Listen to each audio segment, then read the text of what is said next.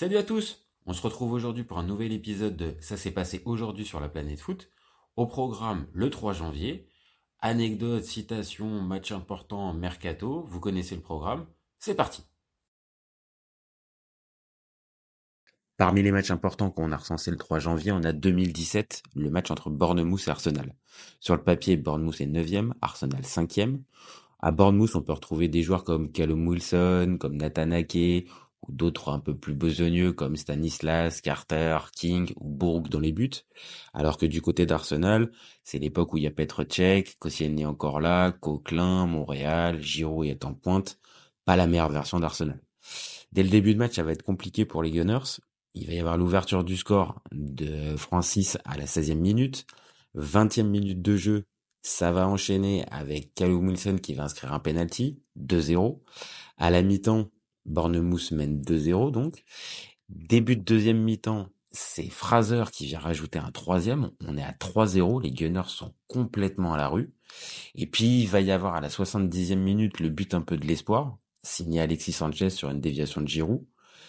80e minute, il va y avoir le but de Lucas Perez qui va véritablement donner de l'espoir à Arsenal qui va revenir à 3-2. Derrière, carton rouge pour Bournemouth qui va commencer un peu à paniquer. Et 92e minute de jeu, c'est Olivier Giroud qui va venir marquer le but du 3-3 et arracher un point inespéré pour Arsenal au vu du match.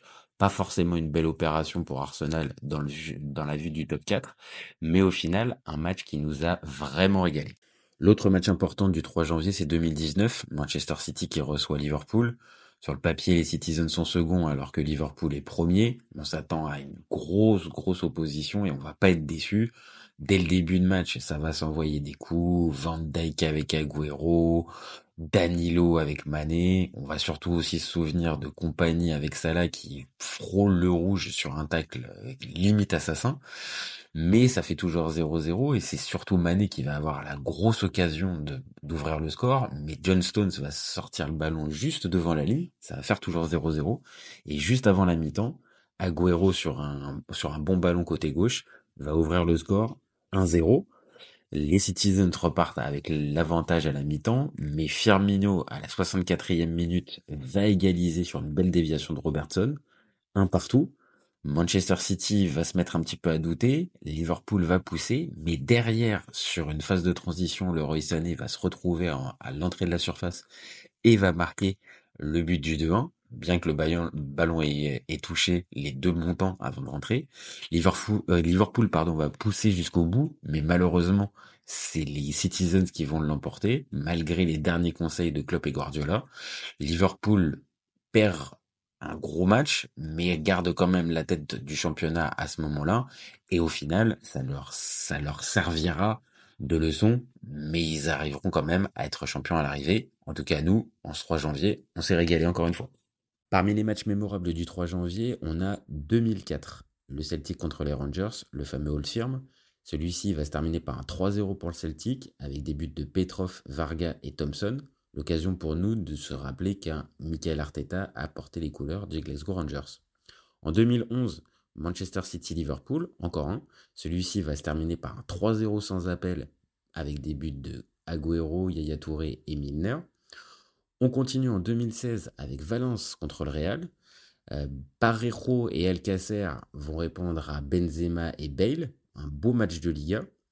2018, Benfica Sporting, le choc de Liganos. Ouverture du score de Gelson Martins en début de match et égalisation dans les arrêts de jeu de Jonas, un partout. 2018, c'est Arsenal contre Chelsea. Ouverture du score de Wilshire, égalisation de Hazard. Marcos Alonso donne l'avantage dans les dix dernières minutes à Chelsea, mais Bellerin égalise à la 92e minute, de partout. On a aussi Villarreal contre le Real en 2019 avec un 2 partout là aussi, doublé de Santi Cazorla et but de Benzema et Varane pour le Real.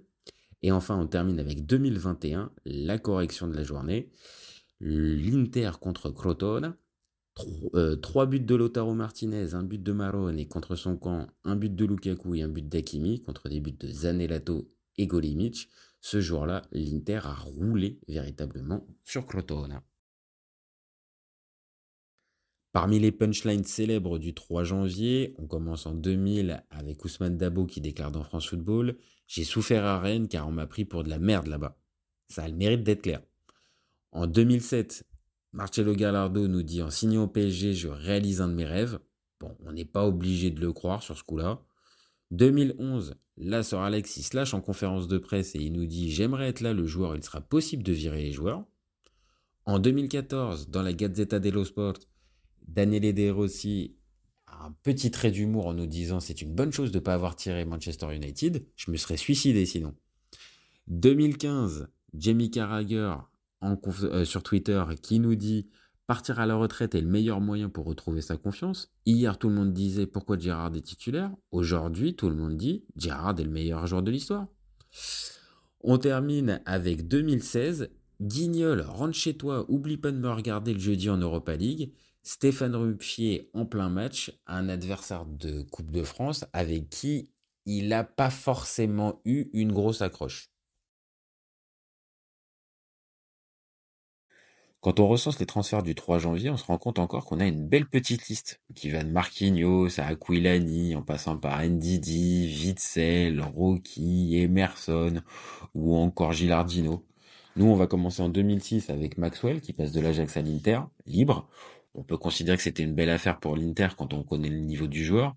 Bon, par contre, pour l'Ajax, ça fait un peu plus la gueule de perdre un joueur de ce niveau-là, libre. 2008, c'est Djordjevic qui passe de l'Étoile Rouge de Belgrade au FC Nantes pour 200 000 euros.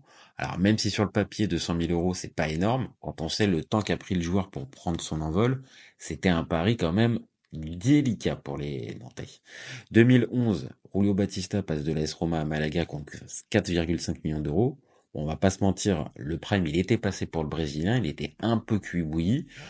Donc, belle affaire pour, les Romains de se séparer du joueur. Par contre, pour Malaga, il n'a pas laissé un souvenir impérissable. Là, en revanche, en 2013, c'est un vrai déchirement. Alexandre Pato qui part du Milan pour les Corinthians contre 15 millions d'euros. Quand on se rappelle du niveau du joueur quelques années auparavant, il y a de quoi être vraiment très déçu côté milanais. Et pour les Corinthians, ils n'auront jamais récupéré le Pato qu'on avait connu. 2014, pardon, Honda qui passe du CSK à Moscou à l'AC Milan libre. Et malgré qu'il arrive contre 0 euros, on peut tous considérer que c'était un vrai flop pour les Rossoneri et pour le joueur. 2017, Ryan Draxler, là aussi, c'est un joli flop. Il passe de Wolfsburg au PSG contre 36 millions d'euros. Les six premiers mois, géniaux. Par contre, la suite, toujours sur courant alternatif, et on s'est rendu compte que l'ami, il préférait quand même un peu plus les boutiques dans le centre de Paris, plutôt que d'aller à l'entraînement et se faire violence. 2018, Mario Rui qui passe de l'AS Roma au Napoli contre 5,5 millions d'euros, un peu dans l'anonymat. Mais quand on se rappelle que maintenant, ça fait 6 ans qu'il est là, l'ami Mario Rui, qu'il a porté le brassard de capitaine, eh ben on peut se dire que c'était une belle affaire. Bon, je sais que je vais faire un petit peu tiquer certains supporters du Napoli en disant ça. 2022, Michael Cuisance passe du Bayern à Venezia contre 2,3 millions d'euros. Le fameux grand espoir du football français passé par l'OM, bah, la chute elle est un petit peu dure pour lui. Et on termine par un autre français en 2022, Jonathan Iconé qui passe du LOSC à la Fiorentina, 15,4 millions d'euros. Plutôt une belle vente pour les, pour les Lillois. Par contre, pour la Fiorentina, le joueur a toujours pas passé le cap, mais il lui reste encore peut-être un petit peu de temps pour pouvoir enfin passer ce fameux cap. Dans les news qu'on a recensées le 3 janvier, on débute avec Manchester United qui se fait surprendre par Leeds, alors en troisième division 1 0 à Old Trafford au troisième tour de la FA Cup. En 2011, c'est Adil Rami qui annonce son choix de partir du LOSC en fin de saison pour rejoindre Valence. 2013, match amical entre l'AC Milan et Pro Patria suite à des insultes racistes. Kevin Prince Boateng sortira du terrain pour montrer son mécontentement. 2014, Rémi Garde annonce son choix de faire Anthony Lopez numéro 1 et Rémi Vercoutre numéro 2. En 2015, Roberto Carlos est nommé entraîneur dans un club en Turquie. 2015 aussi, c'est Shirain, club de 7ème division, qui va sortir Clermont alors en Ligue 2 en Coupe de France.